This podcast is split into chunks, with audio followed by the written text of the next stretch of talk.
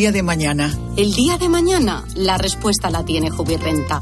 960 60 66. La respuesta la tiene Jubirrenta. 960 60 66. Empieza septiembre pisando fuerte. Apúntate al curso trimestral de inglés de Vaughan, por videoconferencia o presencial. Descubre más en grupobaugan.com.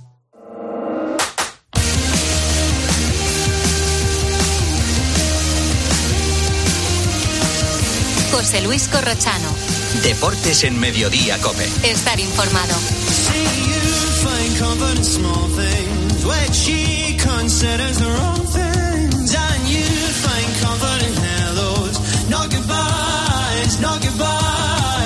Partir de las tres y media para los muy cafeteros seguimos en el 106.3. Ahora el gran Pedro Martín. Reto Pedrito. Hola Pedro, ¿qué tal? ¿Cómo estás? Buenas tardes. Buenas tardes, feliz semana, ¿eh? Igualmente, semana de Champions, de Europa League, de Sí. Liga, lo tiene todo esta semana. Hay un montón de buenos partidos. Oye. ¿qué, qué pasa por tu cabeza este lunes, Pedro?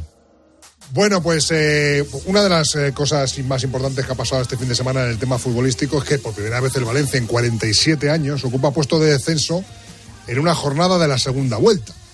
Entonces, he pensado eh, como solidaridad a ese gran equipo del fútbol español, uno de los mejores equipos de fútbol español, el segundo mejor equipo de fútbol del Mediterráneo, que no se nos olvide.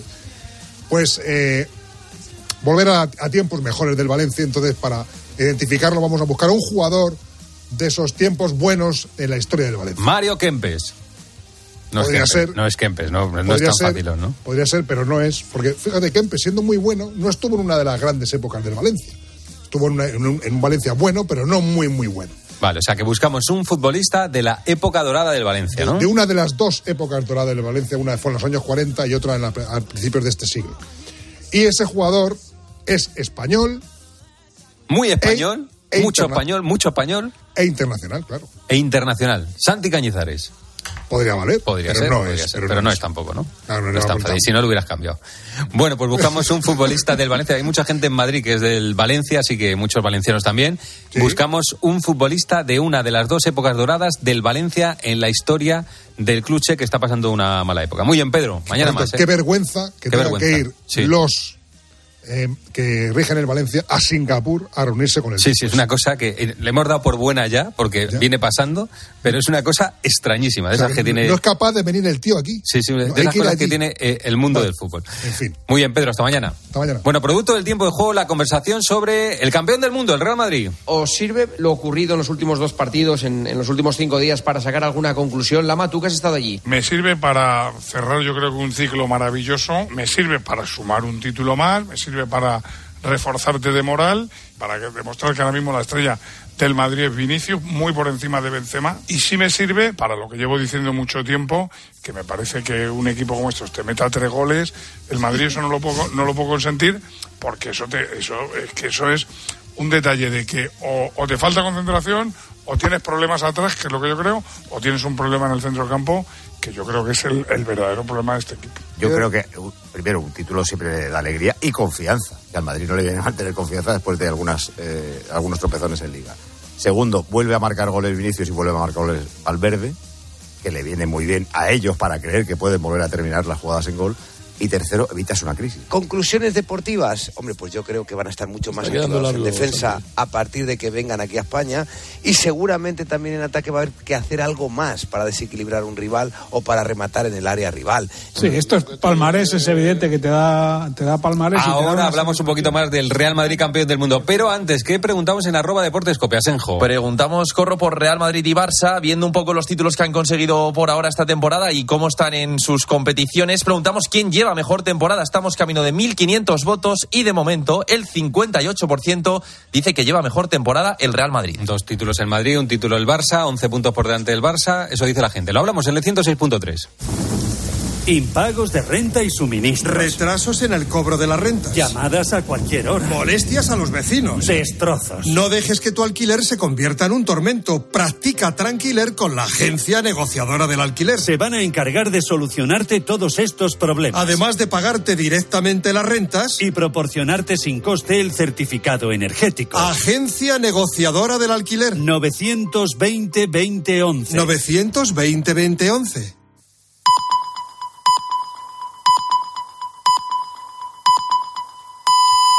Son las tres y media, las dos y media en Canarias.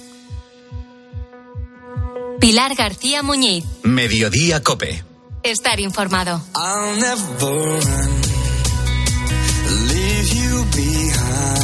Por las calles de Vegas del Genil siempre vas a encontrar niños. Niños que vienen del cole, que van, que juegan, que se ríen, que corren y que producen, en definitiva, esta hermosa banda sonora.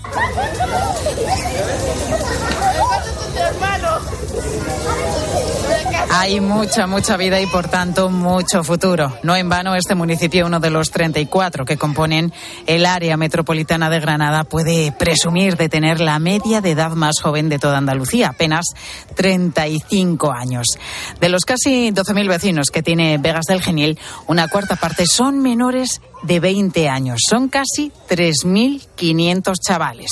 Una población tan joven tiene sus necesidades y más con tantos niños, se me ocurre.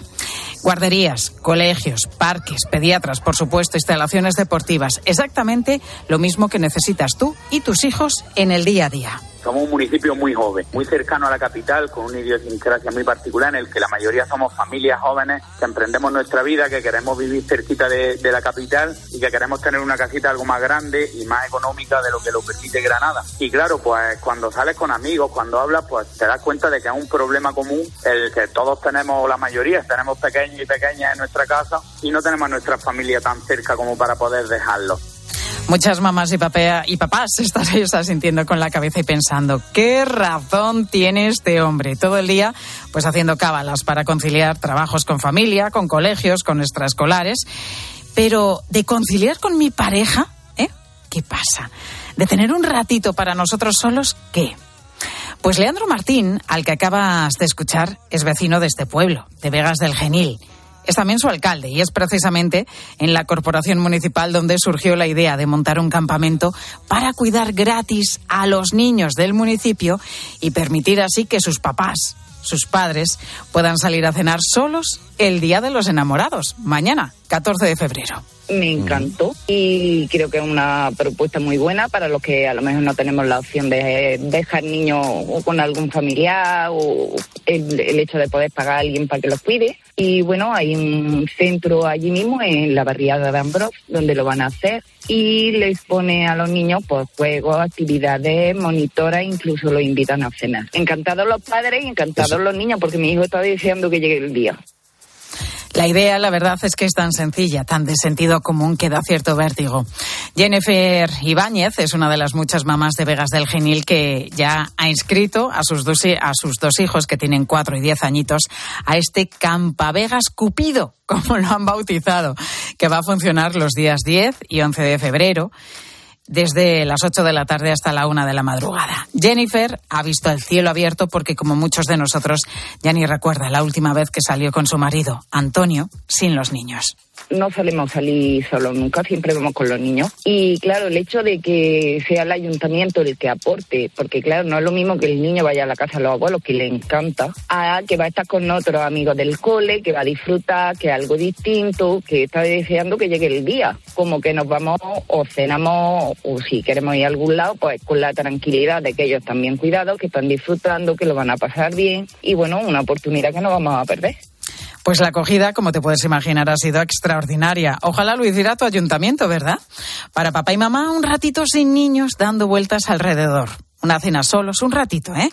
Y para los chavales, pues talleres, batallas de láser, colchonetas, pizza para cenar y hasta un rincón tipi del sueño para los más dormilones hasta que los vayan a recoger sus papás.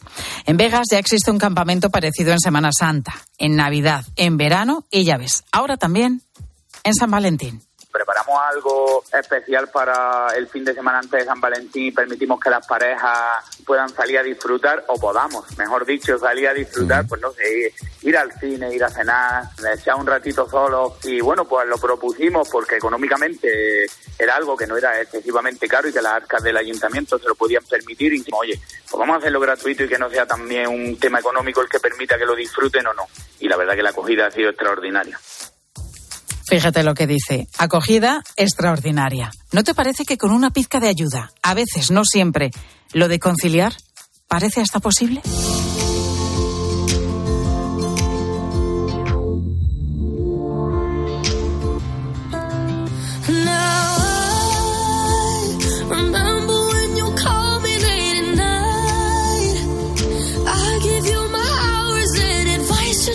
Pues estamos ya en las 3 y 35 minutos de la tarde y tenemos que continuar pues con una noticia que conocíamos hace unos días, una noticia dolorosa porque en la localidad de Jérica, en Castellón, se ha despedido este fin de semana a Enma, la niña de 12 años fallecida por peritonitis el pasado día 5, 5 de febrero, en el Hospital Clínico de Valencia. Hasta tres veces acudieron con ella sus padres a urgencias. La primera fue el 29 de enero, cuando la pequeña ya se quejaba de fuertes dolores abdominales. Una niña que ha ido cinco, hace cinco años que no va al médico y va por un dolor abdominal. No creo que cueste mucho decirme bájate al hospital por si es una apendicitis, no lo creo. Y no que me diga que no, que no, que no, que eso no es una apendicitis, que es un virus y que me vaya a casa. Pues no hay consuelo para esta madre, para Beatriz, la madre de Enma. Asegura que los médicos descartaron que fuera una apendicitis sin hacerle ningún tipo de prueba, salvo un análisis de orina el día antes de que Enma falleciera. El padre Ramón ya ha anunciado que el asunto está en manos de abogados. Está en manos de abogados y vamos a, y vamos a estudiarlo todo y, y vamos a ver qué, para, qué ha pasado. De puras responsabilidades y, lo dicho, evitar que esto suceda a nadie más, niños, mayores, nadie. Pues dicen que llegarán hasta el final en un caso que ellos consideran ha sido de una clara negligencia médica. Pues eso lo tendrán que dictaminar los tribunales, llegado el caso, pero, pero es cierto que el diagnóstico tardío en este tipo de infecciones, en apendicitis, por lo que comienza cualquier peritonitis, es más común de lo que parece. Lo ha visto a lo largo de su carrera como jefe de urgencias en el Hospital Reina Sofía de Murcia, el doctor Pascual Piñera, quien señala que a veces resulta difícil su diagnóstico debido a la variedad de síntomas que presenta una apendicitis y posterior peritonitis. Es una sintomatología muy, puede ser muy variada. Lo que tenemos que tener claro en los servicios de urgencia es que ante un dolor abdominal siempre intentamos, en esa zona siempre debemos intentar descartar de alguna manera esta patología. Lo más típico es que duela el lado derecho, que haya fiebre también, y eso hace que muchas veces se sospeche de infección de orina. Si lleva poco tiempo de evolución, puede aparecer el dolor en la zona alta del estómago, y si lleva más tiempo, empieza a dificultar los movimientos. Hay veces que incluso mandando una analítica, todo está normal hasta unas horas o días más tarde. Así que, ante la duda de fuertes dolores, el también vicepresidente de la Sociedad Española de Medicina de Urgencias y Emergencias lo tiene claro hay que mandar una ecografía o un escáner. Y en general el problema es ese, el problema es que la sintomatología, o sea, no hay un, un patrón patognomónico que digas esto es apendicitis, ¿no? O no hay una prueba específica que te diga que esto es apendicitis hasta que la ves, ¿no? La ves en una ecografía, la ves en un escáner, porque tú puedes, muchas veces la exploración te puede llevar a errores, en mujeres mucho más. ¿Y por qué en las mujeres mucho más? Pues porque en edad fértil, especialmente en la etapa de adolescencia, pueden tener fuertes dolores de regla o una ovulación dolorosa y eso complica más a la hora de diagnosticar. Lo mismo que cuando se confunde con cólicos nefríticos, algo que también pasa a menudo. Efectivamente, te puedes confundir con un cólico nefrítico muchas veces hay la, el apéndice está retrofecal, o sea, no está en su situación anatómica, digamos, normal hay variaciones de la normalidad que te dificultan también muchas veces el diagnóstico. Lo que descarta el doctor Piñera es que exista un factor hereditario que nos predisponga a padecer apendicitis, algo de lo que se ha hablado en el caso de Enma, porque precisamente su hermano mayor ya tuvo problemas antes de ser operado de apendicitis. Cuando se llega a tiempo no ocurre nada, pero si se retrasa su diagnóstico y extirpación en un quirófano, las apendicitis pueden terminar en peritonitis, que es cuando se rompe el apéndice y eso produce la caída de pus al peritoneo, como le ocurrió a Enma. La Consejería de Sanidad de la Generalitat Valenciana ha abierto ya una investigación para esclarecer todo lo ocurrido, mientras la familia, como escuchábamos hace un momento, ya ha puesto los informes médicos a disposición de los abogados para reclamar justicia. Estaba pensando en la cantidad de veces que me traicioné. Estaba pensando en la cantidad de veces que no dije lo que pensé.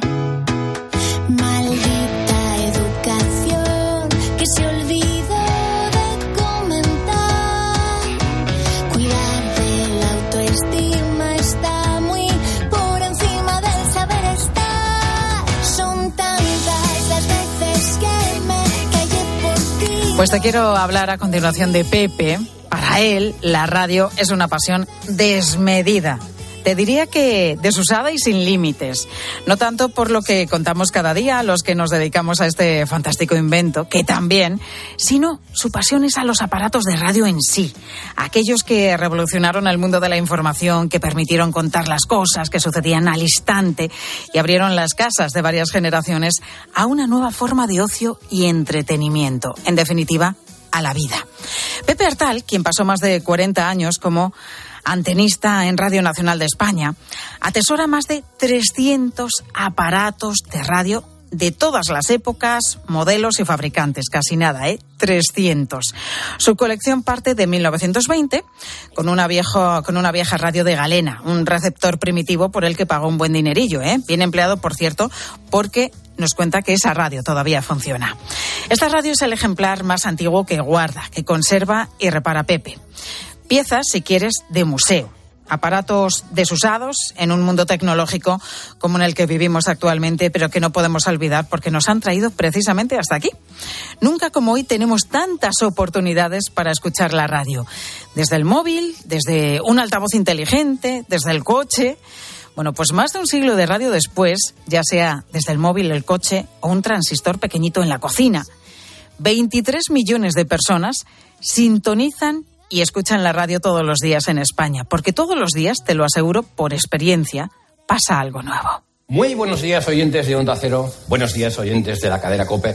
Buenos días, oyentes de la cadena Ser. Estamos hoy por primera vez en la historia de la radio en España, estas tres emisoras emitiendo conjuntamente. Me gustaría que el público aquí asistente enviara un aplauso a los oyentes de esas tres emisoras que suban 8 millones de oyentes. Un aplauso. Pues un aplauso para todos ellos, para Carlos Herrera, Ángels Barcelo y Carlos Alsina, que nos han regalado esta mañana un momento único en la historia de la radio, han hermanado en misiones y durante un ratito han compartido no solamente los micrófonos, sino lo que da sentido a todo esto. Han compartido también vuestra atención e interés, la de los oyentes. Ángels Barceló, buenos días. ¿Qué tal? Muy buenos días. Alcina, buenos días. Hola, buenos días. Buenos días a los oyentes de la SER.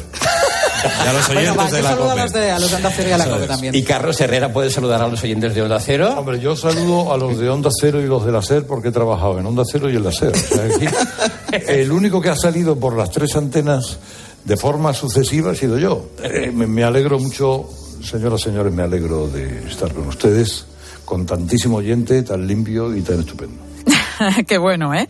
Un trintín, un equipo de ensueño que durante poco más de 15 minutos pues han compartido oyentes, algunas anécdotas también divertidas, confidencias y algo que les une tanto o más que las ondas, el sacrificio común que llega cuando suena el despertador y hay que levantarse ni más ni menos que a las 3 de la madrugada. Más de 8 millones de oyentes hemos asistido a este momento histórico que no deja de ser un gracias. Gracias por dejarnos estar y ser parte de tu vida. Hoy Día Mundial de la Radio y por supuesto también el resto de días. Debemos felicitarnos no solamente por esta fiesta conjunta que estamos celebrando hoy, sino porque a esta fiesta cada día se suman nuevos seguidores. Cada año aumenta el consumo de radio en España, que es una excelente noticia. Y si bien es cierto que buena parte de ese incremento de la escucha es a través de Internet, la mayoría de vosotros no seguís sintonizando a través de un transitor transistor, muchas veces a través de la radio esa que tienes, pequeñita, en la cocina, en el salón, en tu dormitorio, en el cuarto de baño, a veces también, la radio de toda la vida. Pues así nos escucháis 19 millones de oyentes. 19 millones de almas, como Felipe García, para quienes la vida no se entiende sin un ratito de radio. Felipe, como Pepe Artal, del que te hablaba al principio, pues también colecciona aparatos de radio y recuerdos de muchos momentos de nuestra historia en los que la radio estuvo allí para contártelo. Para mí, aunque no la escuché directamente, fue el 23F, porque yo estaba haciendo servicio militar y allí nos prohibieron las radios y, por supuesto, la televisión. Y, en fin, pues lo pasamos un poco mal. Imagínese usted estando en la mili, con un lucén en la mano, pues imagínese. Pues se acuerda Felipe de la noche de los transistores, de aquel 23 de febrero de 1981, el día del golpe de Estado. Hoy es fiesta para, para los de la radio y para, bueno, para nosotros, los que hacemos la radio, pero también para todos los que nos escucháis a diario. Más de un siglo de vida del medio más diverso, plural, dinámico y emocionante que existe. Y hablando de emoción, quiero presentarte ya a Pepe Artal, el hombre que con los años ha ido atesorando aparatos de radio hasta tener una colección única en el mundo. Más de 300 tesoros y aparatos domésticos de los años 20, 30, 40 o 50, incluso algunas radios de capilla que, que, ya las quisiera yo, desde luego, para mí. Yo tengo un par de ellas, ¿eh? también soy coleccionista, pero vamos, nada que ver, no me puedo comparar sin duda con Pepe. Pepe Artal, muy buenas tardes. Hola, buenas tardes. ¿Cómo estás, Pepe? Bueno, pues fenomenal, escuchándote y bueno, disfrutando. Dime. Disfrutando de, de, la radio porque, bueno, decimos que tú tienes una importante colección, pero también eres oyente de radio. Sí, por supuesto, toda la vida. Eh, mejor que televisión, por supuestísimo. Y bueno, la colección ha exagerado un poco, ¿no? El mejor coleccionista del mundo, yo que sé, ¿no? Tampoco es para tanto, pero bueno, ahí estamos, ¿no? Bueno, a, a, lo mejor no es única en el mundo, pero debe ser de las mejores colecciones, porque ¿quién tiene 300 aparatos de, de radio? Radios, además, eh, como decíamos, algunas que, que, son muy, muy, muy antiguas. Creo que, que tu colección empieza con cuatro o cinco aparatos viejos, sin apenas valor, Pepe, pero que tú rescatas y, consigues recuperar. Sí, así es. Eh, había, eh, como trabajé como tú has comentado, en Radio Nacional, cuando tiraban a alguna emisora, pues resulta que los técnicos se dedicaban a reparar aparatos de radio en aquella época, ¿no?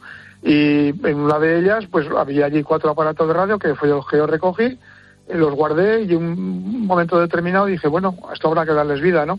Y con ayuda empecé a, restaurar, a restaurar y a poner en marcha y bueno, ahí empezó la historia, ¿no? Hasta los aproximadamente, bueno, yo creo que más de 300 hay, o sea que ahí estamos. La más antigua que tiene tu colección es del año 1920, es una radio de galena, ¿no? Sí, las radios de galena suelen ser que todavía no existía la radio comercial, porque estamos hablando de los 100 años de radio, que fue cuando empezó realmente la radio comercial. Pero las de Galena son los que escuchaban los radioaficionados entonces, escuchaban pues los mensajes de barcos y, y cosas que había en el espacio que todavía no, no era. Entonces sí, hay varias radios de galena y luego también muy significativos que tengo pues el primer aparato Philips que se fabricó como radio, que, que, es un aparato que está, el, el altavoz va separado todavía del, del, cuerpo del aparato. Oye, ¿y la radio, la radio más valiosa, la que te ha costado más dinero? Bueno, pues eh, esto como todo, como es una, una locura, pues de una de ellas pagué hasta 100.000 pesetas. Entonces esta la tengo aquí en mi dormitorio de mesilla. Es, es, grande, por tanto, me imagino, ¿no? Sí, sí, es un mueble, un mueble grande que es solo aparato de radio, no es radio tocadiscos como luego se hicieron, pero es un aparato de radio grande y bueno, se la coloqué a mi mujer para, para su mesilla de noche. O sea que la tengo aquí en mi dormitorio. Oye, Pepe, decíamos, más de 40 años trabajando de antenista en Radio Nacional de España, otra radio. Sí, ¿Cómo nace sí. esta pasión por coleccionar estos aparatos de radio? Eh, pues bueno, ya te digo, nunca se me hubiera ocurrido si no hubiera encontrado estos cuatro aparatos como te he comentado. Y, y luego, bueno, pues ya cuando empecé ahí, pues como toda colección, pues es una locura, ¿no? Vas comprando en todos los rastrillos que encuentras, iba mucho a Chartres, a Char, al lado de París, a 100 kilómetros de París, que había unas subastas monográficas cada año, había dos, y fui allí, bueno, allí era, aquello era un paraíso, ¿no? Comparado con España, porque al ser país más rico, Francia, pues había unos aparatos de bastante mejor calidad que lo que aquí había visto, ¿no? Aquí estábamos hablando de aparatos de los años 40, 50, que fue cuando fue el boom, pero de los años 40 para atrás, en España eran muy selectas las familias que tenían un aparato de radio en casa. ¿Y funcionan todos los aparatos que, ten, que tienes en casa? Bueno, pues tengo, para no exagerarte, un 85-90% están en marcha. O sea que sí, bueno, se puede decir que sí. Oye, ¿y cómo, cómo escuchas tú la radio, Pepe? ¿Con todos esos aparatos? ¿Eliges alguno o eres ya de los que te has pasado a, la, a, la, a lo digital? ¿A través del móvil, del ordenador?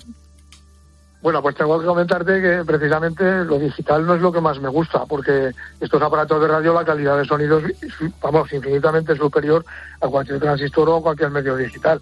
O sea, yo puedo escuchar la radio ahora, por ejemplo, con el teléfono, con el móvil, con unos auriculares y claro, escuchas en estéreo, todo lo que tú quieras, pero la calidad que te da un altavoz de 17 o 16 pulgadas no te la da ningún, ningún aparato de, de transistores o, o, de, o digital. O sea, que es diferente completamente.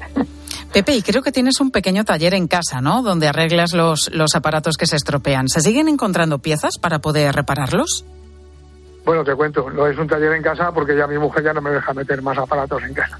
Entonces, tengo un local de, de 100 metros cuadrados y ahí es donde tengo todo porque es que además, eh, como voy comprando todo que puedo de material, pues ahora en estos momentos tengo aproximadamente unas 12.000 lámparas, unas 12.000 válvulas y, y resto de material, de mandos, de, bueno, de, de, de condensadores variables, de todo. Vamos, de- tengo un, stock bastante, bastante importante de material. Entonces, bueno, en, principio, pues ahí está. No me pide pan, estoy encantado en cuanto necesito una pieza, poder ir al local y encontrarla. Entonces, bueno, pues el dar vida a cada aparato de radio es muy importante. ¿eh? O sea que entonces ahí está todo.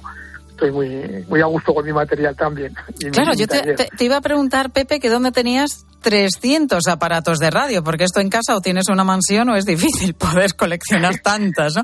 O sea, que tienes un local donde tienes las radios y el taller donde vas haciendo las reparaciones. Bueno, eh, en el taller tengo las radios que están por restaurar o las recién restauradas. Y, y tengo una casa en el campo y ahí es donde tengo, en una guardilla, es donde tengo la, la mayoría. Pero luego, bueno, tengo distribuidas por todos los sitios.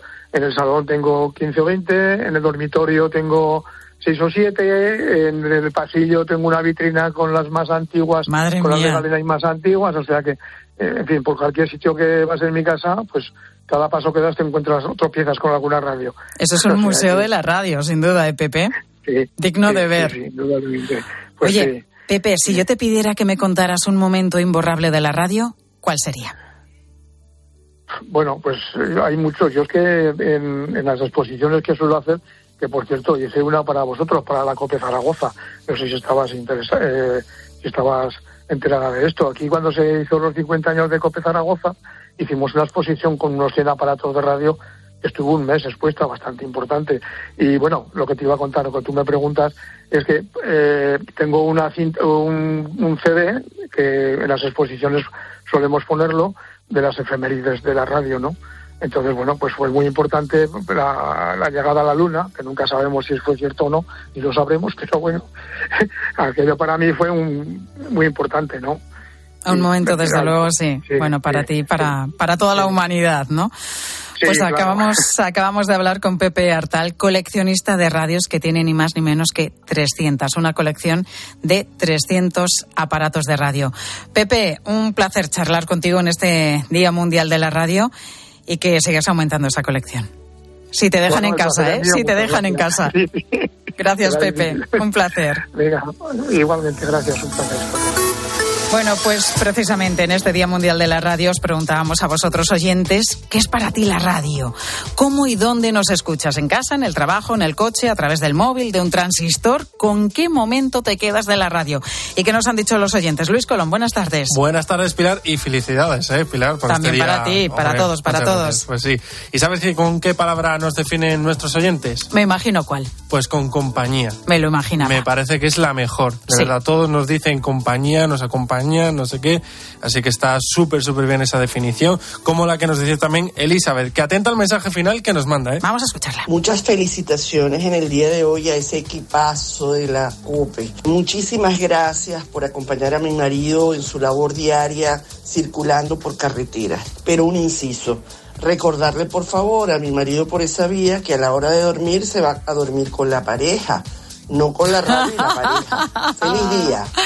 Ay, la radio, la radio que está presente ¿eh? en muchas camas a la hora de Pues dormir. sí. Pues también hacen compañía, ¿qué se le va a hacer? Bueno, ahí queda el mensaje de Elizabeth que está muy bien. Vamos a escuchar la rutina radiofónica de otra oyente, de Victoria. Hola Pilar, buenos días. Bueno, felicidades por el Día de la Radio. Y bueno, pues mi afición a la radio es ya desde bien chiquitina, escuchando a mis padres los discos dedicados y todo aquello. La radio es mi ventana al mundo, como siempre lo digo. Pues así es, una ventana al mundo que abrimos todos los días. Bueno, es que no cierra. Es que la radio es compañía las 24 horas del día. Y bueno, que, que no nos da tiempo a escuchar muchos más oyentes, pero es importante lo, lo que nos decía ahora mismo Luis, ¿no? Esa palabra que han destacado todos por excelencia. La radio es compañía, sin duda. Y por supuesto, desde aquí, desde COPE, queremos acompañarte siempre. A vosotros que estáis ahí al otro lado del transistor, como se decía antiguamente, o, o de las ondas, porque ahora nos podéis escuchar, bueno, a través de muchísimas eh, plataformas. Pilar Cisneros, muy buenas tardes. Hola Pilar Tocaya, feliz día de la radio. ¿eh? Igualmente, compañera, ¿qué nos vais a contar? Bueno, pues después de la aparición de ese globo espía chino la pasada semana en Estados Unidos que fue derribado, pues resulta que este fin de semana han aparecido otros tres globos o lo que sea. Vamos a intentar averiguar en los próximos minutos de qué se trata. En la tarde de Cope. Escuchas Mediodía Cope. Con Pilar García Muñiz. Estar informado. Sergio Arribas marcó a los 28 segundos. Hola, Enrique Arribas. Hola, buenas noches. Papá, el papá de la criatura, del artista. Exactamente. Juanma Castaño saca a sus invitados cosas que no le cuentan a nadie. Taxista, qué bueno. ¿Cuántas horas en el taxi? No menos de 14. 14 al día. ¿eh? No se le ha subido una tontería ni ninguna cosa a la cabeza. Para que una persona sea así, tiene que haber una base y- y una educación en casa. Y... Siempre le hemos inculcado que es, si quieres llegar a conseguir algo, la única fórmula que existe es trabajo y humildad. Sergio, ¿cuándo De lunes a viernes, de once y media de la noche a una y media de la madrugada, el partidazo de Cope. El número uno del deporte. Saludos, criaturas. Soy Goyo Jiménez. Y como sabéis, soy un gran defensor de todo lo americano. Pero en oftalmología solo confío en producto nacional. Por eso me puse en manos de Clínica Baviera para operarme de presbicia y decir adiós a las gafas de cerca. Haz como yo y pide cita en el 900-180-100 o en clínicabaviera.com y corrige la vista cansada. Dos cositas. La primera, una motera conoce la ciudad como la palma de su mano. La segunda, una mutuera siempre paga menos. Vente a la mutua con tu seguro de moto y te bajamos su precio sea cual sea. Llama al 91 555 5555. 91 555 5555. Por esta y muchas cosas más, vente a la mutua. Condiciones en mutua.es. El peor terremoto en 100 años ha dejado a los niños y niñas de Siria y Turquía en grave peligro. Ayúdanos a salvar su vida. Por favor, haz tu donación en unicef.es y juntos podremos hacerles llegar toda la ayuda que necesitan. Hay que actuar cuanto antes. Entra ahora en unicef.es y dona. Donde pongo el ojo, pongo la oferta. Dos gafas de marca con antirreflejantes por solo 89 euros. Infórmate en soloptical.com. ¿Y tú que vives solo? ¿Qué necesitas para tu seguridad? Yo no paro por casa y aunque vivo en un piso se queda vacío y me preocupa que puedan entrar cuando no estoy. Pues en Securitas Direct tienen una alarma para ti, porque cuenta con protección reforzada en el punto más vulnerable, la puerta principal. Y si pasa algo, responden en 20 segundos y avisan a la policía o envían un vigilante. Y es que tú sabes lo que necesitas y ellos saben cómo protegerte. Llama ahora al 900-666-777 o entra en securitasdirect.es y descubre la mejor alarma para ti. Escuchas Cope. Y recuerda, la mejor experiencia y el mejor sonido solo los encuentras en cope.es y en la aplicación móvil. Descárgatela. Estos son algunos de los sonidos más auténticos de nuestro país. El rumor de la siesta después del almuerzo. El repicar de las campanas de la Puerta del Sol. Ese alboroto inconfundible de nuestra afición. Y el más auténtico de todos. El afilador. Solo para los amantes del auténtico, crema de orujo, el afilador. El afilador. El afilador, el sabor del auténtico orujo. El peor terremoto en 100 años ha dejado a los niños y niñas de Siria y Turquía en grave peligro. Ayúdanos a salvar su vida. Por favor, haz tu donación en unicef.es y juntos podremos hacerles llegar toda la ayuda que necesitan. Hay que actuar cuanto antes. Entra ahora en unicef.es y dona. Platos limpios cada día. Sin derroche de energía. Aprovecha la selección de lavavajillas Bosch con hasta 100 euros de reembolso. Compra en tu tienda habitual en nuestra web o llámanos y te asesoramos. Bosch. Carlos Herrera, Paco González, Pepe Domingo Castaño, Manolo Lama, Juanma Castaño, Ángel Expósito, Pilar García Muñiz, Pilar Cisneros, Fernando de Aro. Son los profesionales mejor valorados de la radio y ahora puedes estar más cerca de ellos. Esto es fútbol puro, esto es espectáculo. Música maestro. Chan, cha, cha, cha, cha, cha, chan, cha, cha, chan, cha, cha. Es sencillo, solo tienes que entrar en cope.es y registrarte. Así formarás parte de manera exclusiva de una comunidad y accederás a un universo lleno de experiencias. Entra ya en cope.es.